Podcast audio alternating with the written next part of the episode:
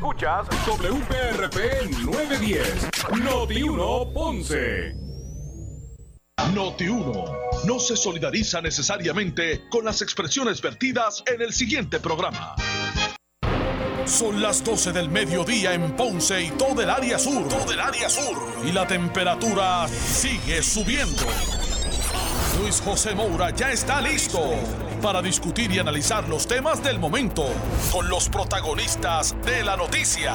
Es hora de escuchar Ponce en Caliente por Notiuno 910. Bueno, saludos a todos y muy buenas tardes. Bienvenidos. Soy Luis José Moura.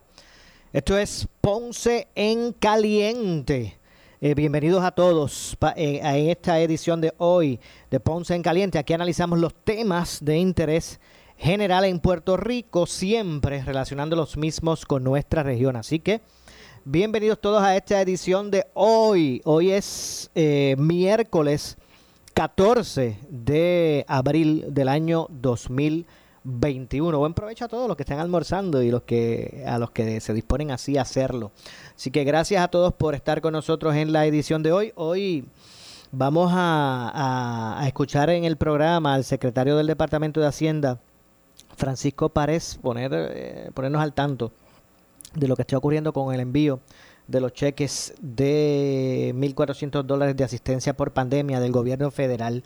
Pero antes, y esto fue hace muy poco que, que se hace público, una eh, una comunicación del gobernador expresándose, Pedro Pierluisi, expresándole sobre eh, lo que el momento que estamos en términos de la pandemia en Puerto Rico por COVID-19. Ustedes saben que han sido vertiginosos los casos de positivos. Siguen alzadas los positivos a COVID-19 en Puerto Rico. Eh, siguen en aumento las hospitalizaciones. En, en términos de los casos pediátricos se ha duplicado el número de hospitalizaciones por COVID de casos pediátricos, entre otras cosas. Estamos en un momento, hoy se eh, reportaron 12 muertes adicionales y bueno, y mil y pico de casos positivos nuevos. Estamos hablando de que estamos en un punto de, de alerta y el gobernador eh, hizo pública unas expresiones autorizadas sobre esta situación. Él está en Washington eh, por lo relacionado a la vista de estatus sobre el estatus de Puerto Rico. Pero vamos aquí a leer las expresiones del gobernador sobre eh, la pandemia en Puerto Rico del COVID-19. Dice de la siguiente forma, ante el alza en los casos de COVID-19 estamos reforzando eh, la estrategia integrada contra la pandemia. El Departamento de Salud continúa el proceso de vacunación sin pausa, eh, impactando todos los sectores de Puerto Rico. Asimismo, se está aumentando el acceso a las pruebas a nivel de toda la isla tanto de antígenos como de moleculares. E igualmente se está duplicando el número de agentes para apoyar la unidad investigativa del Departamento de Salud que fiscaliza el cumplimiento de, las de la nueva orden ejecutiva. Además, la presencia policíaca a través de los lugares públicos seguirá velando también por el cumplimiento de la orden que está en vigor y establece mayores restricciones. Por otro lado, se están expandiendo las campañas educativas y reiteramos que es indispensable evitar aglomeraciones, mantener el distanciamiento físico, el uso de mascarilla y lavado frecuente de manos. Ante las nuevas variantes del virus, le pido al pueblo mucha cooperación, que busquen la información solo de fuentes oficiales y no se dejen llevar por rumores o mensajes de las redes sociales. He sido responsable y prudente a la hora de establecer cambios que afecten eh, la salud del pueblo y nuestra economía y continuaré velando por el bienestar de todos los ciudadanos en Puerto Rico.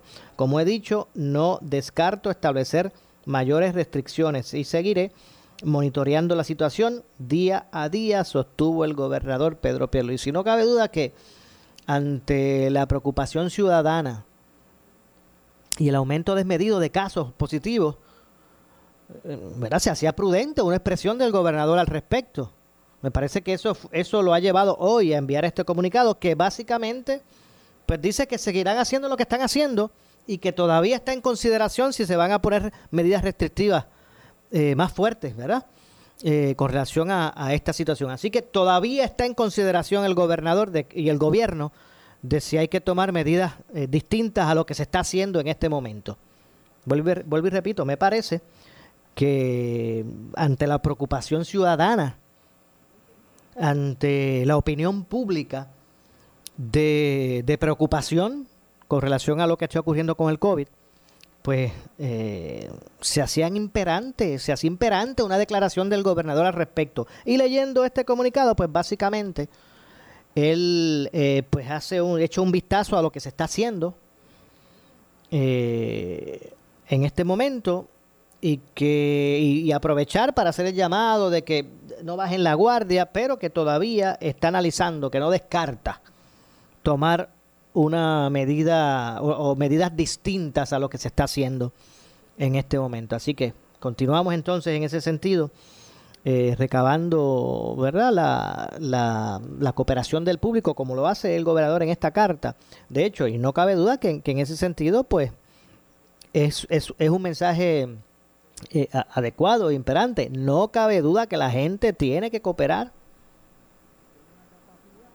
Más allá de, ¿verdad? de lo que le corresponde al gobierno hacer, porque tampoco le podemos quitar responsabilidad, más allá de lo que le corresponde al gobierno hacer, no cabe duda que aquí lo, ¿verdad? Eh, la responsabilidad primaria también la tiene el ciudadano de respetar la orden ejecutiva y los lineamientos que, ella trae, que, que, ella trae consigo. Y, ir más allá y, buscar proteger su vida y la de los suyos. No cabe duda que, que no puede haber ¿verdad? un oficial gubernamental al lado de cada ciudadano, velando que, que, cumplan las disposiciones. Esto es algo que, que, debe haber un compromiso generalizado. Y en Puerto Rico lo hay en su gran mayoría. Lo que pasa es que hay pocos que hacen mucho, pero hacen mucho de forma negativa. Ya vimos lo que ocurrió en Condado, en San Juan, La Placita, Caracoles, y así mismo en otros lugares, porque hay sectores que no son muy, que no están, que están por debajo del radar. Bueno, ya usted vio lo que pasó en Aguada. Así que no cabe duda que, que el ciudadano, o sea, tiene que sentirse eh, convocado, tiene que sentirse eh, con la responsabilidad que le corresponde, porque el gobierno podrá hacer o, establecer mil lineamientos, podrá establecer muchas cosas, pero si no hay una cooperación ciudadana, ¿verdad? no se logra.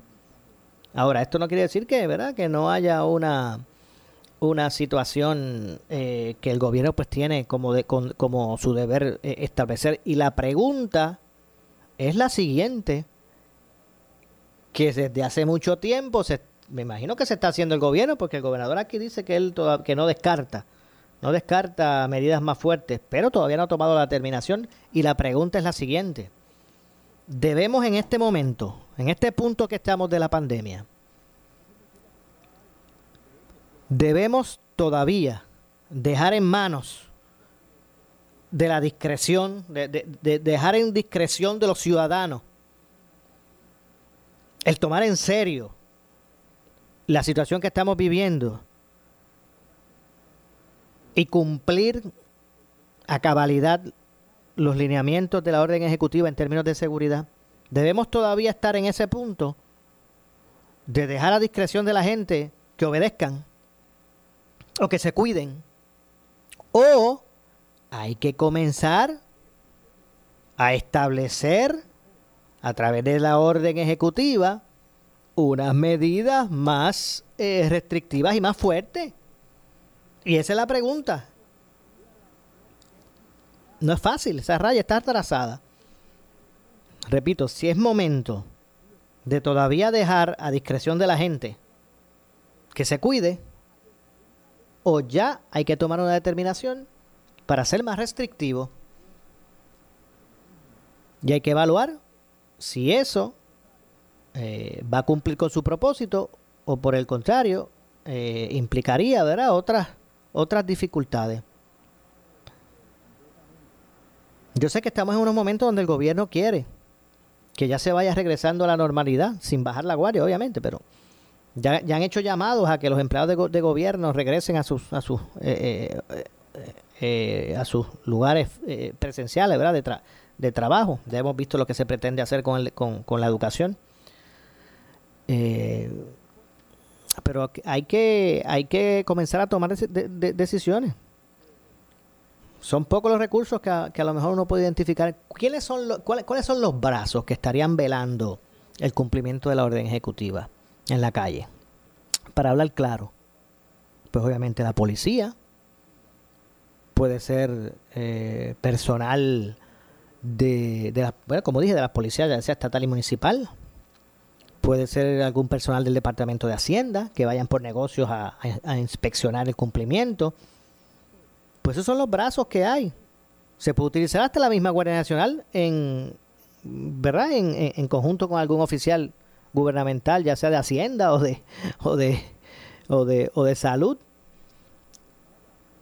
Pero a la medida de que, de que no se, se tenga la capacidad de, de poder eh, en la calle asegurarse del cumplimiento de lo, de, lo, de lo que trae consigo la orden ejecutiva, pues hay que estar expensas de, del compromiso que tenga la ciudadanía.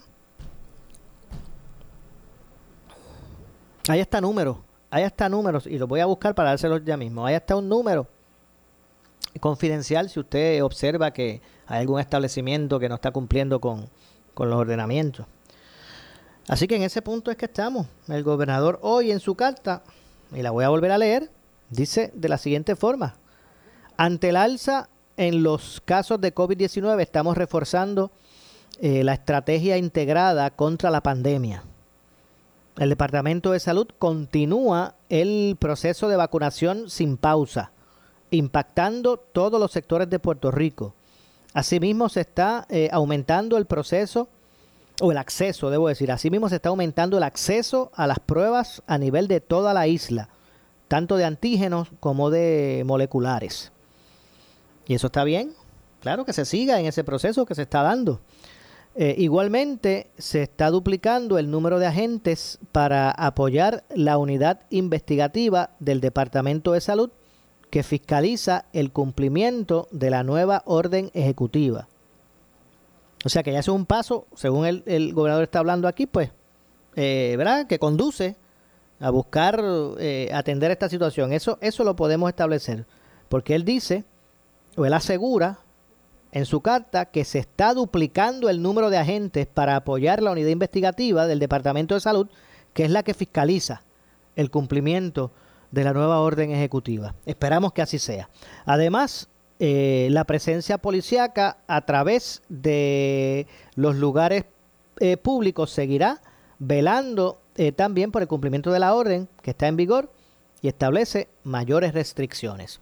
Bueno, las mayores restricciones que trajo consigo la última orden ejecutiva fue restarle dos horas al inicio del, lockdown.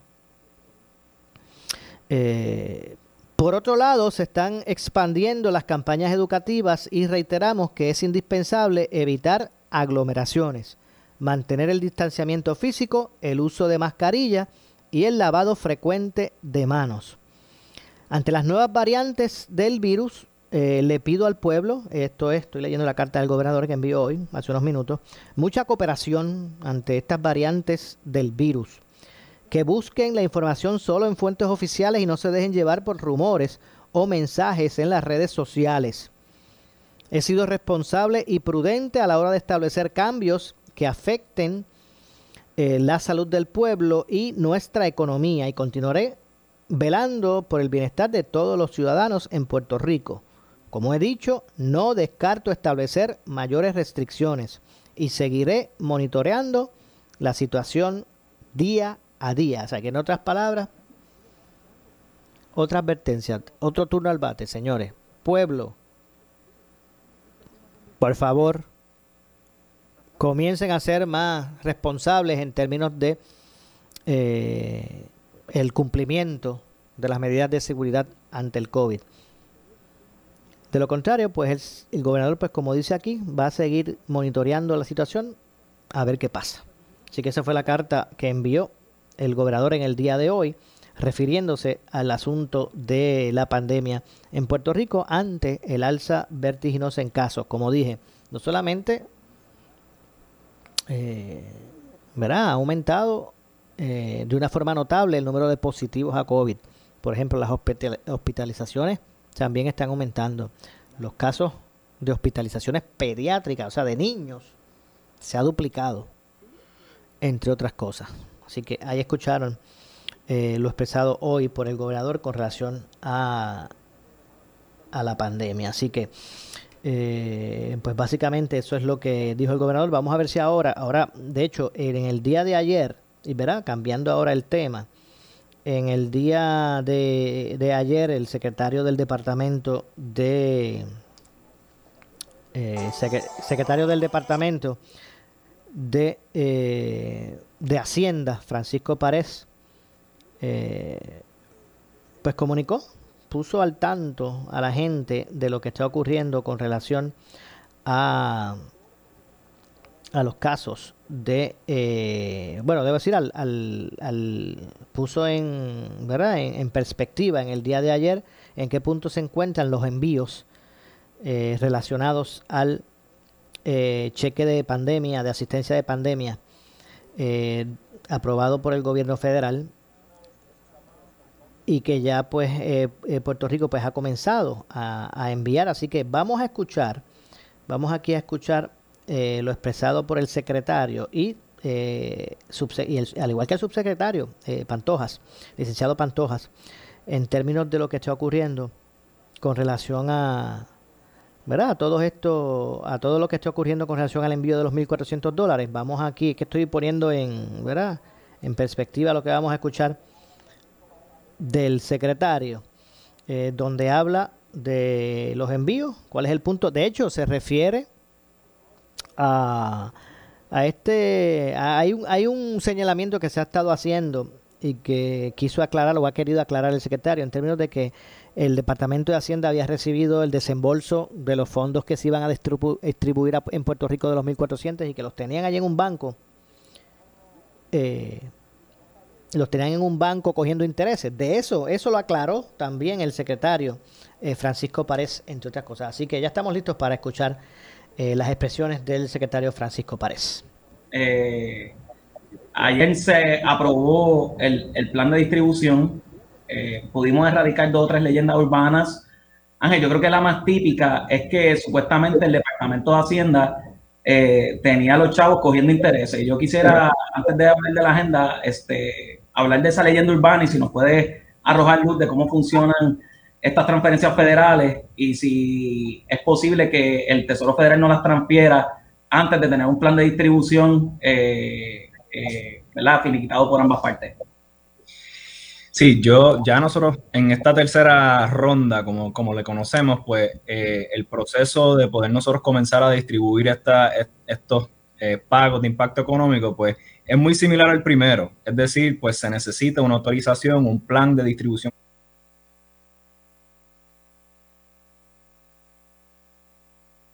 aprobado con el Tesoro Federal y con el Servicio de Rentas Internas Federal.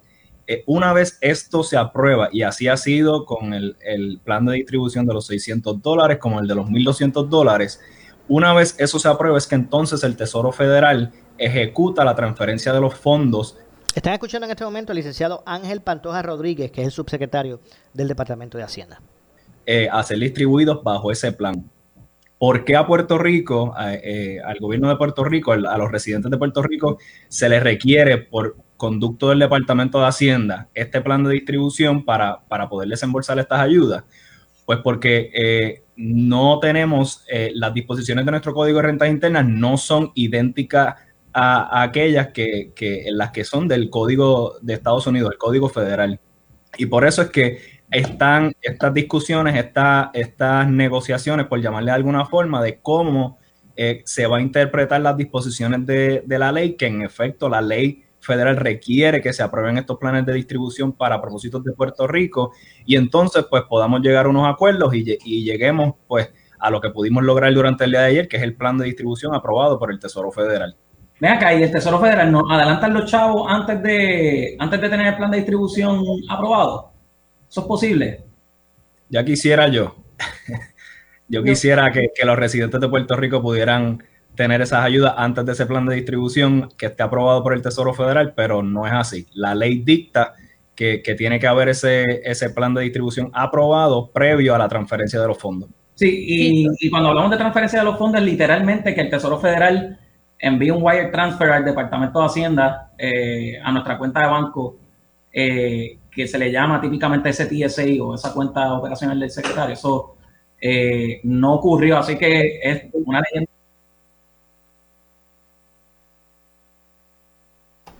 Bueno, están escuchando, ¿verdad? Las expresiones del secretario del Departamento de Hacienda, Francisco Pared, sobre lo que es el desembolso en Puerto Rico. Que Vamos a continuar escuchando. comenzar, pues quería, dólares. Eh, lo que está ocurriendo con relación a ese desembolso y el alegado, están aclarando también el alegado eh, señalamiento de que Hacienda había ya recibido los fondos para distribuir de los 1.400 y los tenían en una cuenta cogiendo intereses. Pues ustedes escucharon ya ahí las declaraciones eh, del secretario. Erradicarla, ¿verdad?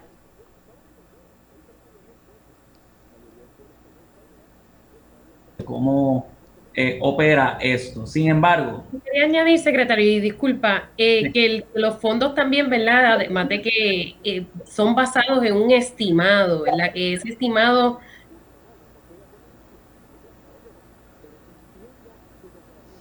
se trabaja también conjunto con el plan, pero el número final del estimado también lo aprueba el Tesoro como parte de ese plan, de la aprobación de ese plan, y la, la transferencia inicial de fondos no es el 100% del estimado total aprobado. O sea que nosotros también tenemos que estar constantemente monitoreando para solicitar fondos adicionales cuando sean necesarios. Así que tampoco recibimos.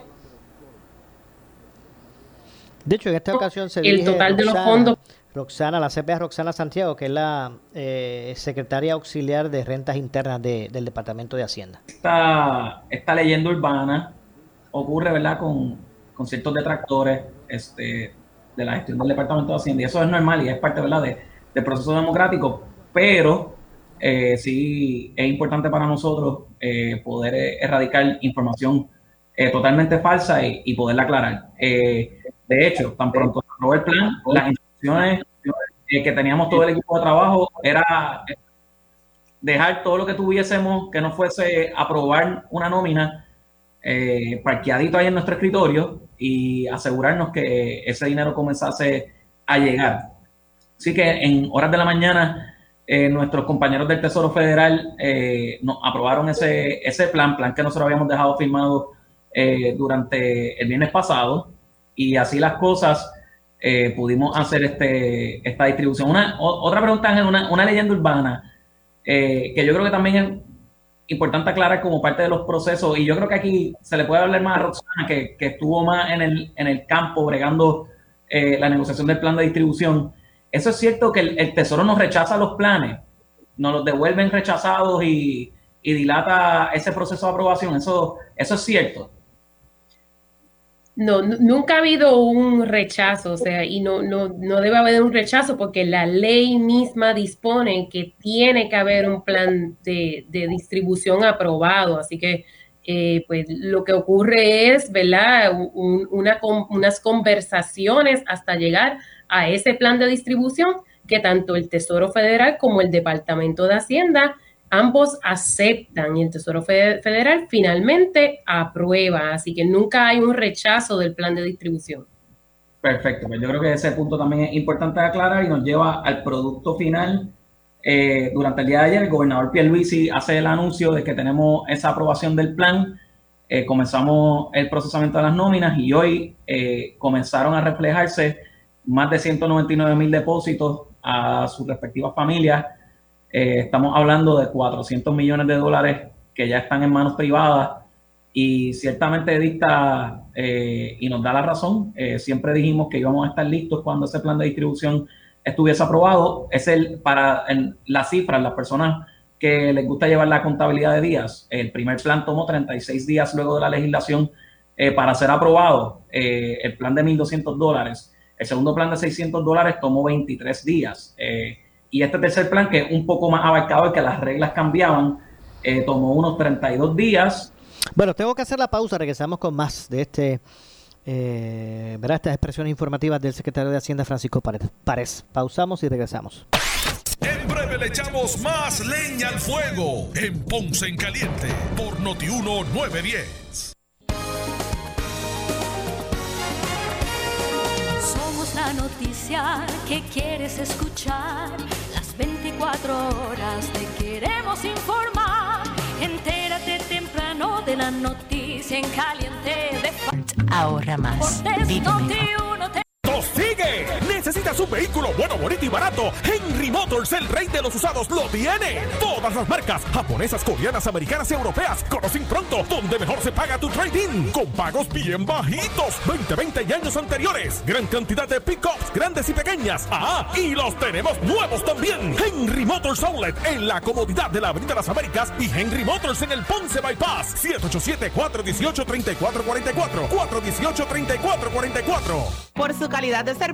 Por su conveniente horario. Así es el Laboratorio Clínico Profesional Emanuel, siempre brindándote un servicio de excelencia, con tecnología precisa y avanzada para un resultado confiable. Un laboratorio completo. Y los resultados los recibo rápido y hasta por email. Con servicio a industrias y también a domicilio. Haz de Laboratorio Clínico Profesional Emanuel tu laboratorio de confianza. Ese es el mío. Y el mío también. En Juana Díaz, llámenos al 260-5504 o al 580-0080. Rosa vive sin techo, sin familia, sin nada. Mientras María busca trabajo cada mañana, Don Román piensa que su familia lo va a visitar. Y Laura si el vicio va a poder dejar. En Fondos Unidos conocemos tus luchas. Por eso la nuestra tiene tanto sentido. Luchamos para que Celia entienda que tiene salida. Para que Tito y Sarita recuperen su casa y su familia. O para que Sabrina estudie y tenga una buena vida. Fondos Unidos. Unidos luchamos. Unidos ganamos. Disfruta de la vida con tu Toyota nuevo, pero que sea de Furiel, porque Furiel te trata bien. Garantía y servicio de primera tiene él. El mejor trato y negocio, sin duda tiene Furiel. Furiel Toyota, Bayamón 625-5700, Río Piedra 625-3000, Ponce Bypass 284-2020. Si se trata de un Toyota, primero ven a Furiel.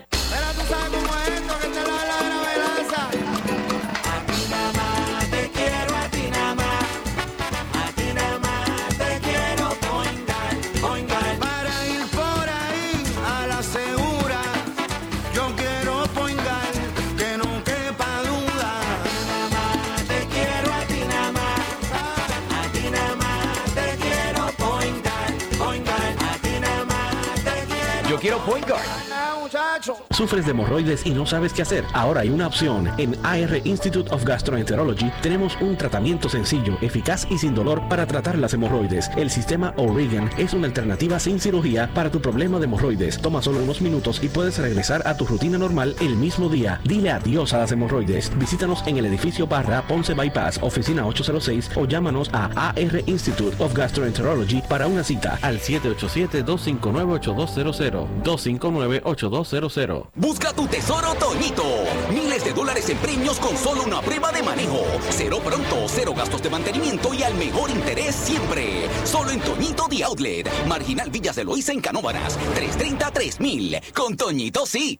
Sirve a tu comunidad durante emergencias y desastres naturales con el Puerto Rico Army National Guard. Visita nationalguard.com para más información. Un auspicio del Puerto Rico Army National Guard, la Asociación de Radiodifusores y esta emisora. Somos Noti 1630. Noti 1630. Primeros con la noticia. Noti 1630 presenta un resumen de las noticias que están impactando a Puerto Rico ahora. Buenas tardes, señores. Yo soy Luis Almao Domínguez. Si usted escucha Noti 1630 primeros con la noticia, última hora 1231. El secretario de Salud, Carlos Mellado, deja en manos del gobernador Pedro Pierluisi los cambios a la orden ejecutiva para imponer mayores restricciones para controlar así los contagios del COVID-19 en la isla.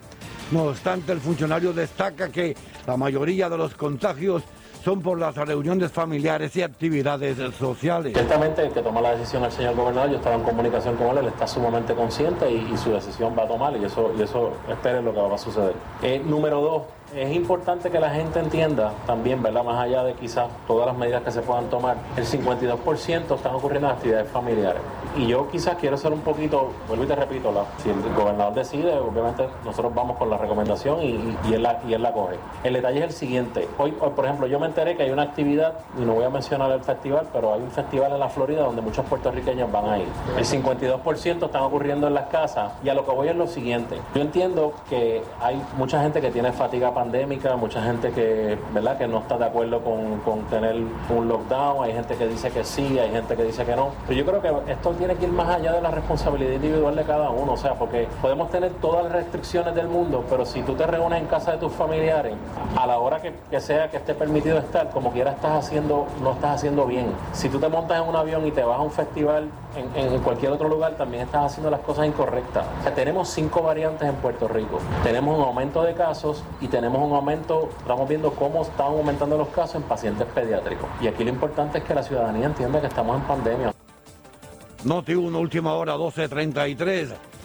Mientras el presidente de la Asociación de Infectología, Lemuel Martínez, advierte en el programa Pelota Dura que ante las variantes del coronavirus que se registran en la isla, aumenta el contagio de la enfermedad entre personas jóvenes. Interviene Ferdinand Pérez. Y como nos estamos comportando hoy, los números deben seguir creciendo. Porque no hemos hecho ajustes. Y cuando digo no hemos, estoy hablando de país. De país. Estamos de acuerdo. Una pregunta. El tema de la, este número que sale hoy tan espeluznante de las 12 muertes relacionadas al COVID, cuatro de esas muertes están relacionadas con personas menores de 50 años. Eso no lo habíamos Correcto. visto antes. Exacto, eso es la parte que nosotros estamos haciendo, ¿verdad? Y, y se ha discutido mucho porque la realidad es que hace más o menos dos o tres semanas, podríamos decir, estamos viendo de que las- los pacientes que están llegando al hospital son más jóvenes. Les mencioné que el promedio de mis hospitalizaciones era 45, 46, 47 años. O sea que sí tenemos personas mayores, pero hay un grupo de personas jóvenes que está moviendo eh, eh, esa línea a que estamos teniendo hospitalizaciones de personas más jóvenes. Oye, nosotros estamos bregando con esto hace un año y el COVID lleva un año con nosotros. Estas personas no eran la mayoría de lo que nosotros veíamos en el hospital. Por eso Sí. estamos levantando la voz de alerta. Los números están ahí, pero a veces, a veces no damos ese paso para atrás para analizarlo. Están llegando personas más jóvenes, están llegando más enfermos. ¿Qué te dice a ti eso? El virus se está adaptando a nosotros. Noti 1, última hora, 12.35.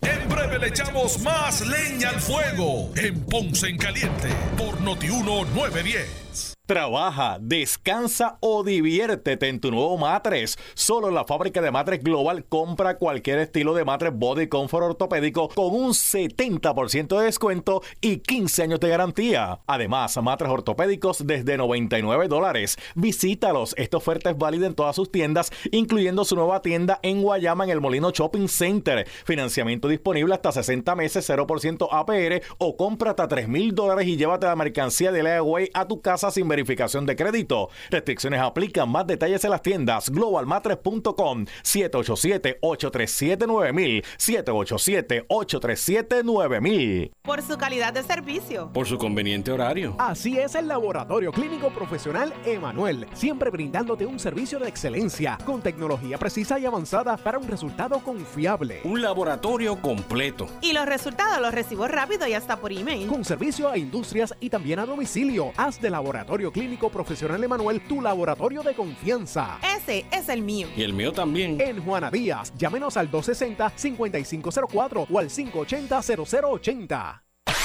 El área sur está que quema. Continuamos con Luis José Moura y Ponce en Caliente por el 910 de tu radio.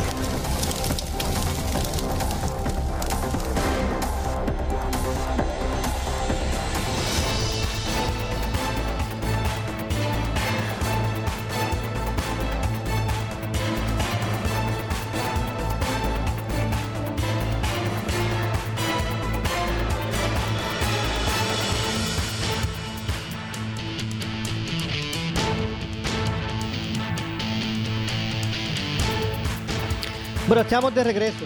Las 12 con 37. Eh, soy Luis José Moura. Esto es Ponce en Caliente. Usted me escucha por aquí por Noti1 de lunes a viernes a las 12 del mediodía analizando los temas de interés general en Puerto Rico. Bueno, y vamos a continuar escuchando al secretario del Departamento de Hacienda, Francisco Párez, hablando sobre lo que ha sido el proceso de desembolso de los cheques de 1.400 dólares de asistencia pandémica federal. Esas eh, dudas que usted tiene son contestadas por el secretario. Vamos a, eh, a continuar escuchando.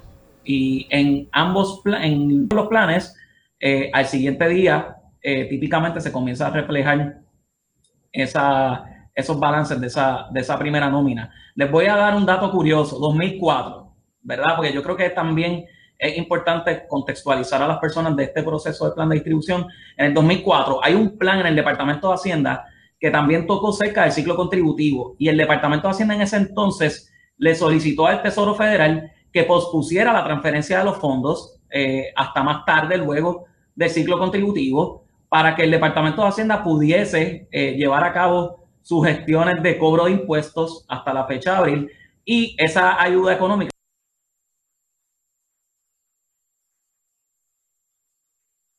Bueno, están escuchando al secretario del Departamento de eh, Hacienda, Francisco Párez, eh, ofreciendo información de lo que hasta el momento es el desembolso de los el cheque de los 1.400 dólares. Eh, se le llama coloquialmente, se iba a proveer meses más tarde, posterior a, pasar ese, ese ciclo contributivo. nosotros tenemos otra filosofía, nosotros posponemos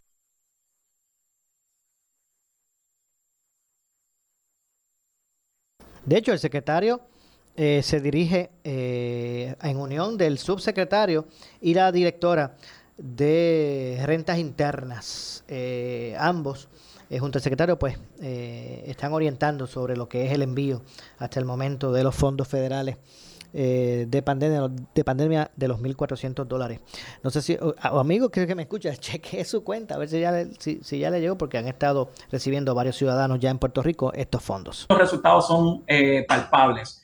Eh, Roxana, una pregunta. Ya aprobamos la primera nómina de 200 mil participantes. ¿Qué deben estar esperando los contribuyentes durante los próximos días?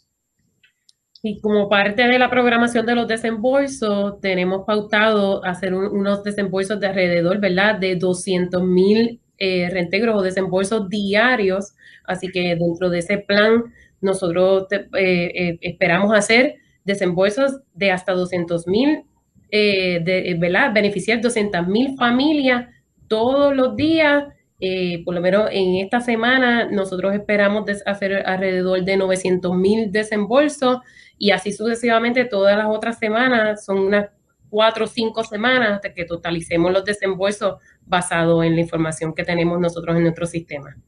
Perfecto. ¿Qué personas pudiesen eh, cualificar para propósitos de este, de este programa?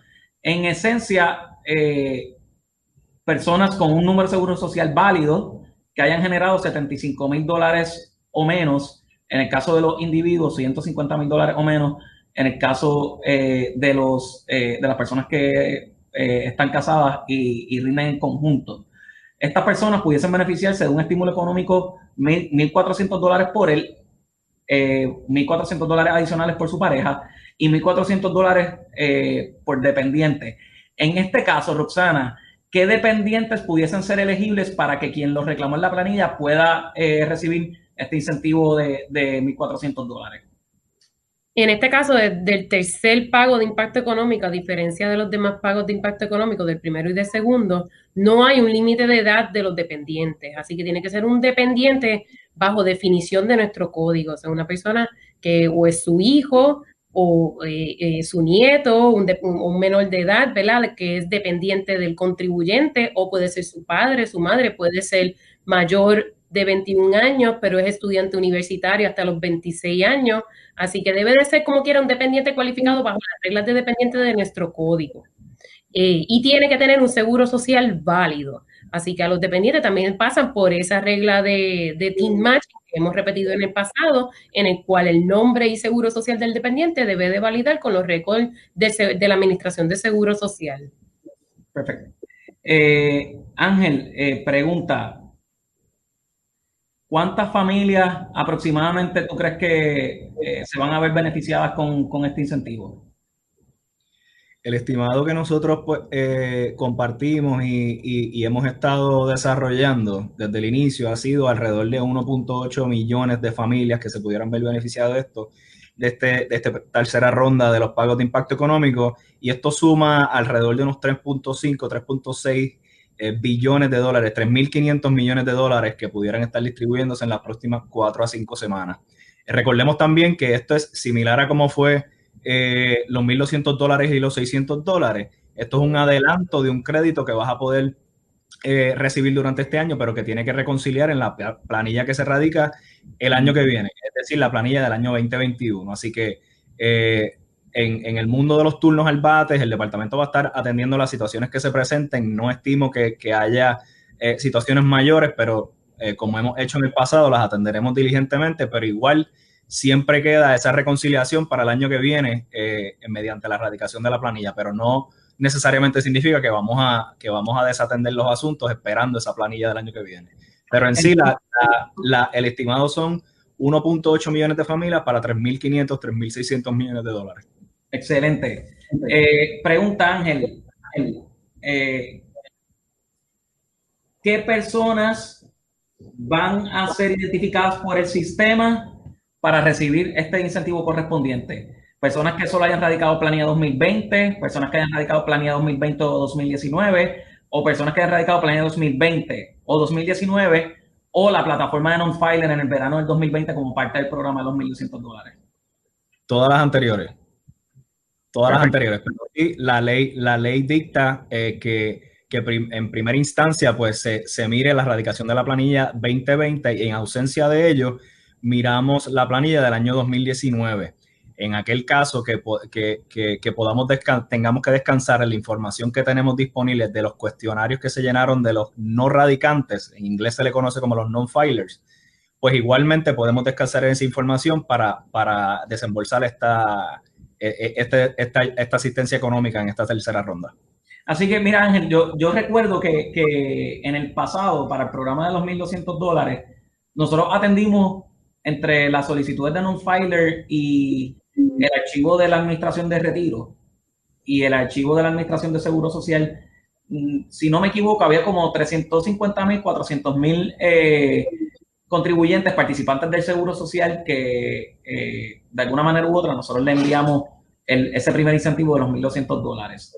Pregunta, ¿estas personas tienen que hacer alguna acción adicional necesaria para poder recibir el pago? Eh, no necesariamente, con esta información nosotros entendemos podemos desembolsar el pago. Ahora, nada impide que esta persona, si así lo entendiese prudente o, o si así lo quisiese, pudiese radicar y completar una, una planilla de contribución sobre ingresos para el año 2020. Pero nosotros tenemos esa información ya en nuestros sistemas y podemos descansar en ella para enviar el pago. Excelente. Así que estamos hablando de un programa que vamos a estar emitiendo eh, nóminas, tratando de alcanzar ¿verdad? esa meta diaria de, de 200 mil. Pueden haber días que no, no, la, no la alcancemos. Eh, van a haber eh, rondas que tal vez el sistema se le hace un poco más complicado, ¿verdad? Poder generar el crédito y hacer el, el pago, que va a tomar un, un poco más de días. Pero eh, yo lo he dicho en, otros foros y, y Ángel y, Roxana, siéndose en la libertad de, de poder corregirme, eh, por llamarle de alguna manera. Yo estimo que, a pesar de que decimos que el 93% de los participantes lo deben estar recibiendo en, durante un espacio de cinco semanas, yo estimo que como el 60%, casi 70% de los participantes deben estar recibiendo estos beneficios eh, en las primeras dos semanas. Eh, y esto es como, para explicarle a la ciudadanía, esto es como rebajar las primeras libras en una dieta, es bien fácil. Este, uno hace un pequeño ajuste y se logran grandes cambios. Este, esas primeras dos semanas de dieta, yo no sé ustedes, Ángel y Roxana, pero a mí esas primeras dos semanas son 5 o 6 libras del saque. Y después cuando va pasando el proceso, pues se me va haciendo eh, más complicado eh, poder llegar a la meta de, de, de, pérdida de peso, que últimamente no me ha ido bien ni siquiera en las primeras dos semanas, eh, pero eh, funciona paralelamente similar aquí. Así que, este, Roxana, si yo te digo que en las primeras dos semanas el 60%, casi 70% de los participantes ya debieron haber recibido ese depósito directo? ¿Es una meta muy real o es algo totalmente alcanzable? Es real, eh, es alcanzable. Como mencioné, este, nosotros tenemos pautado para esta semana 900 mil desembolsos, así que allí hay más de, más, hay más de 300 y eso es nuestra meta para esta semana, así que definitivamente entre las primeras dos semanas debemos de llegar a un 75% y, y sí, estamos empezando con depósitos directos, eh, ya próximamente vamos a también empezar el desembolso de cheque. De cheque. Ángel, ¿algo que quieras añadir sobre, sobre esto? Eh, no, yo creo que uno de, los elementos que más nos ayuda en este, en este programa, y fue algo de naturaleza similar en, el, en la segunda ronda, en el pago de los 600, es que eh, pues descansamos en, en, en, la información más reciente, es decir, en la planilla del 2019, ya ahora en la planilla del 2020. Muchos de los contratiempos que, quizás pudimos, pudimos tener en, el, en, la primera ronda de los 1200 es que pues eh, como hubo una transición al sistema, al sistema de Suri, pues tuvimos que eh, el recopilar los datos del año 2018, que la ley dictaba que se podía pagar a base del 2018, pues, eh, pues produjo ciertos contratiempos, pero yo creo que en la medida que estamos descansando en información enteramente disponible en, el, en, en, Suri y es la más reciente y la más certera, pues eh, esto agiliza y, y, hace posible que se, que se distribuyan los fondos más rápido. Perfecto. Antes de pasar al, próximo tema, sé que me he tomado un poquito más de tiempo, pero eh, haremos catch up en, otro de los temas. Fraude. Y, quiero hablar de esto porque hoy Ángel y Roxana tuve la oportunidad de, participar de una conferencia de prensa donde Fiscalía Federal eh, presentó cargos eh, sobre un grupo de personas que estaban cometiendo fraude con las solicitudes de, de, asistencia por desempleo pandémico, el mejor llamado PUA, eh, por sus siglas en inglés. Eh, esto, ¿verdad? Son procesos aleccionarios para todas las partes. Viene, viene a mi mente, Ángel, no tan solo la, no tan solo la pérdida de fondos públicos, que, que es súper lamentable, en este caso ronda casi en los 419 mil dólares en pérdida de fondos públicos, eh, de ayudas que no se debieron haber eh, suministrado a, estos, a estas personas que se les imputa delito. También viene a mi mente eh, la circulación de servicios que, tuvo que hacer el Estado para atender esas solicitudes fraudulentas y, tramitar el, pago, lo cual impidió, y Ángel y Roxana, ustedes estuvieron aquí conmigo en el, en el 2020 y nosotros vimos ¿verdad? Eh, esa demanda de servicios tanto en el Departamento de Hacienda como en nuestros compañeros del Departamento del Trabajo. Y obviamente pues duele muchísimo eh, ver que esas horas humanas que se hicieron, para, que se utilizaron eh, para atender esas esas solicitudes fraudulentas, pues impidieron que otra persona que, que sí necesitara estos beneficios lo, lo recibiera. Bueno, ya escucharon las declaraciones del secretario del Departamento de Hacienda, Francisco Párez. Hacemos la pausa, regresamos con el segmento final. Esto es Ponce en Caliente. Le echamos más leña al fuego en Ponce en Caliente por Notiuno 910. Por su calidad de servicio. Por su conveniente horario. Así es el Laboratorio Clínico Profesional Emanuel, siempre brindándote un servicio de excelencia con tecnología precisa y avanzada para un resultado confiable. Un laboratorio completo. Y los resultados los recibo rápido y hasta por email. Con servicio a industrias y también a domicilio. Haz de Laboratorio Clínico Profesional Emanuel tu laboratorio de confianza. Ese es el mío. Y el mío también. En Juana Díaz, llámenos al 260-5504 o al 580-0080. El área sur está que quema. Continuamos con Luis José Moura y Ponce en Caliente por el 910 de tu radio.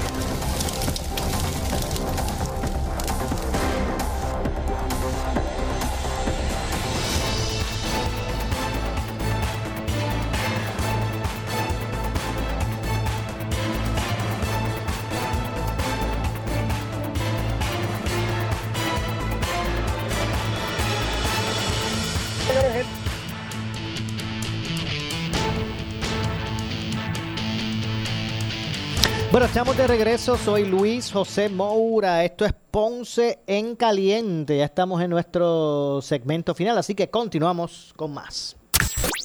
La siguiente entrevista es una auspiciada. Bueno, y es que en línea telefónica nos acompaña la licenciada María E. Vicens, abogada de quiebra. Saludos, licenciada. Saludos, Maura, a ti, a los radioescuchas y a los que nos ven por Facebook. Bueno, gracias como siempre por acompañarnos en estas cápsulas informativas sobre los temas relacionados eh, a las leyes de quiebra. Y la pregunta de hoy es la siguiente. ¿Puedo radicar una quiebra si estoy desempleado, licenciada? Sí, Maura, la contestación es que sí, porque hay muchos factores, como voy a proceder a explicarte, ¿verdad? Todo va a depender de la quiebra que tú estés pensando radicar. Y dentro de eso, pues va a haber muchos factores que, vamos a que se van a tener que analizar antes de decidir, porque tu ingreso pasado y presente afecta tu, tu elegibilidad ya sea para un capítulo 7 o para un capítulo 13 de diferentes maneras. Llama aquí, hemos explicado anteriormente lo que es el capítulo 7 que se conoce como la liquidación de deuda y es lo que es el capítulo 13 que es la reorganización o plan de pago. Te voy a dar un ejemplo, Moura. Si tú acabas de perder un trabajo donde tú generabas unos ingresos altos, a lo mejor en este momento que cualquiera pensaría, ah, no, pero yo cualifico por un 7, que es la liquidación total, la que tú radicas hoy, en un mes va a la vista y en dos o tres meses te dan el descargo.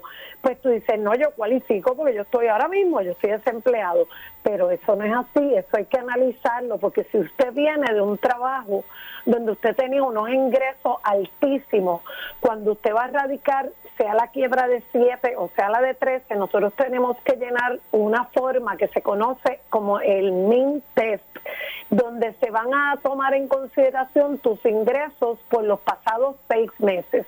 A esos ingresos, ese, examen tiene dos partes. A esos ingresos se le van a hacer unas deducciones que se permiten, como lo que son ciertos gastos, no todos, de, de comida, de utilidades, de renta, las deducciones que se te hacen para el income las deducciones mandatorias que te hacen en tu talonario, ¿ves?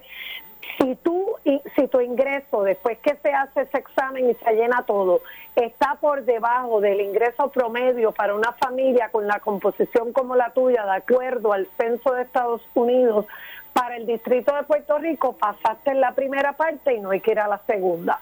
Pero si tuvieras que ir a la segunda parte para que entonces determinemos si te va a quedar un ingreso disponible para hacer un plan de pago al síndico, pues si te queda ingreso disponible después que se haga todo eso, que usualmente puede pasar si tuviste un ingreso alto en el empleo que acabas de perder, pues no me vas a cualificar para un capítulo 7. Y eso tiene remedio, porque eso tú esperas un tiempito, cosa de que ese promedio se baje a medida que van a pasar los meses en que has estado desempleado.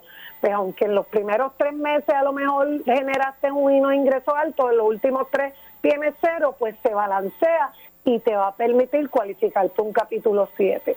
Por el contrario, en un capítulo 13, si tú no tienes ingreso porque esa es la reorganización o pan de pago. Y el requisito número uno para entrar a ese capítulo es tener una fuente de ingresos verificable.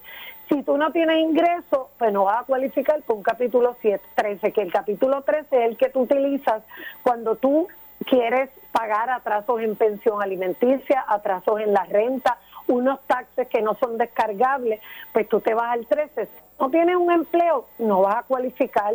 Ahora, no quiere decir que tú, tú puedes tener, por ejemplo, con ingreso del Seguro Social, tú cualificas. Con, si tú estás desempleado, pero tú recibes renta de unas propiedades o tienes un negocio que te deja unos ingresos mensuales, pues esos ingresos son válidos, siempre y cuando se puedan corroborar, ¿verdad? Que tú puedas obtener evidencia de esos ingresos, esos ingresos te van a servir para tú radicar un capítulo 13. Pero como ya ves, Moura, cómo tu trabajo o empleo va a afectar la quiebra va a depender de varios factores. Así que para tú poder estar bien informado, ¿qué es lo que tenemos que hacer, Moura? Tenemos que comunicarnos con un abogado o con una persona que, te, que sepa y conozca el tema. Y para eso usted tiene que comunicarse con la oficina de la licenciada María E. abogada de quiebras, al 787-259-1999. Repito, 259-1999, porque cada caso es distinto. Hay que, no, esto no es, eso no son abogados de pasillo. Aquí hay que orientarse con los profesionales. Y en este caso, están disponibles, ¿verdad? Está disponible la oficina de la licenciada María E. en el 259-1999. Exactamente, Maura. No te dejes llevar por lo que oigas, oigas en la calle y máxime cuando la orientación es gratuita y confidencial. Para eso estamos aquí, para servirles. ¿Y están ubicados, licenciada, en dónde? En la avenida Hostos 1218, suite 117, horario de lunes a viernes de 8 a 5 de la tarde, los sábados por cita previa. Estamos haciendo orientaciones virtuales y estamos haciendo las orientaciones físicas también, llevando el protocolo para evitar la propagación del COVID. Así que no tema y llame para que se oriente con los profesionales. Gracias, licenciada. Hasta la próxima, Maura. Igualmente, muchas gracias a la licenciada María Evicens, abogada de quiebras. Llame a la licenciada al 787-259-1999.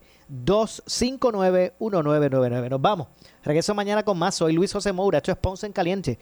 No se retiren, que tras la pausa, ante la justicia. Escuchas WPRP 910, Noti 1 Ponce.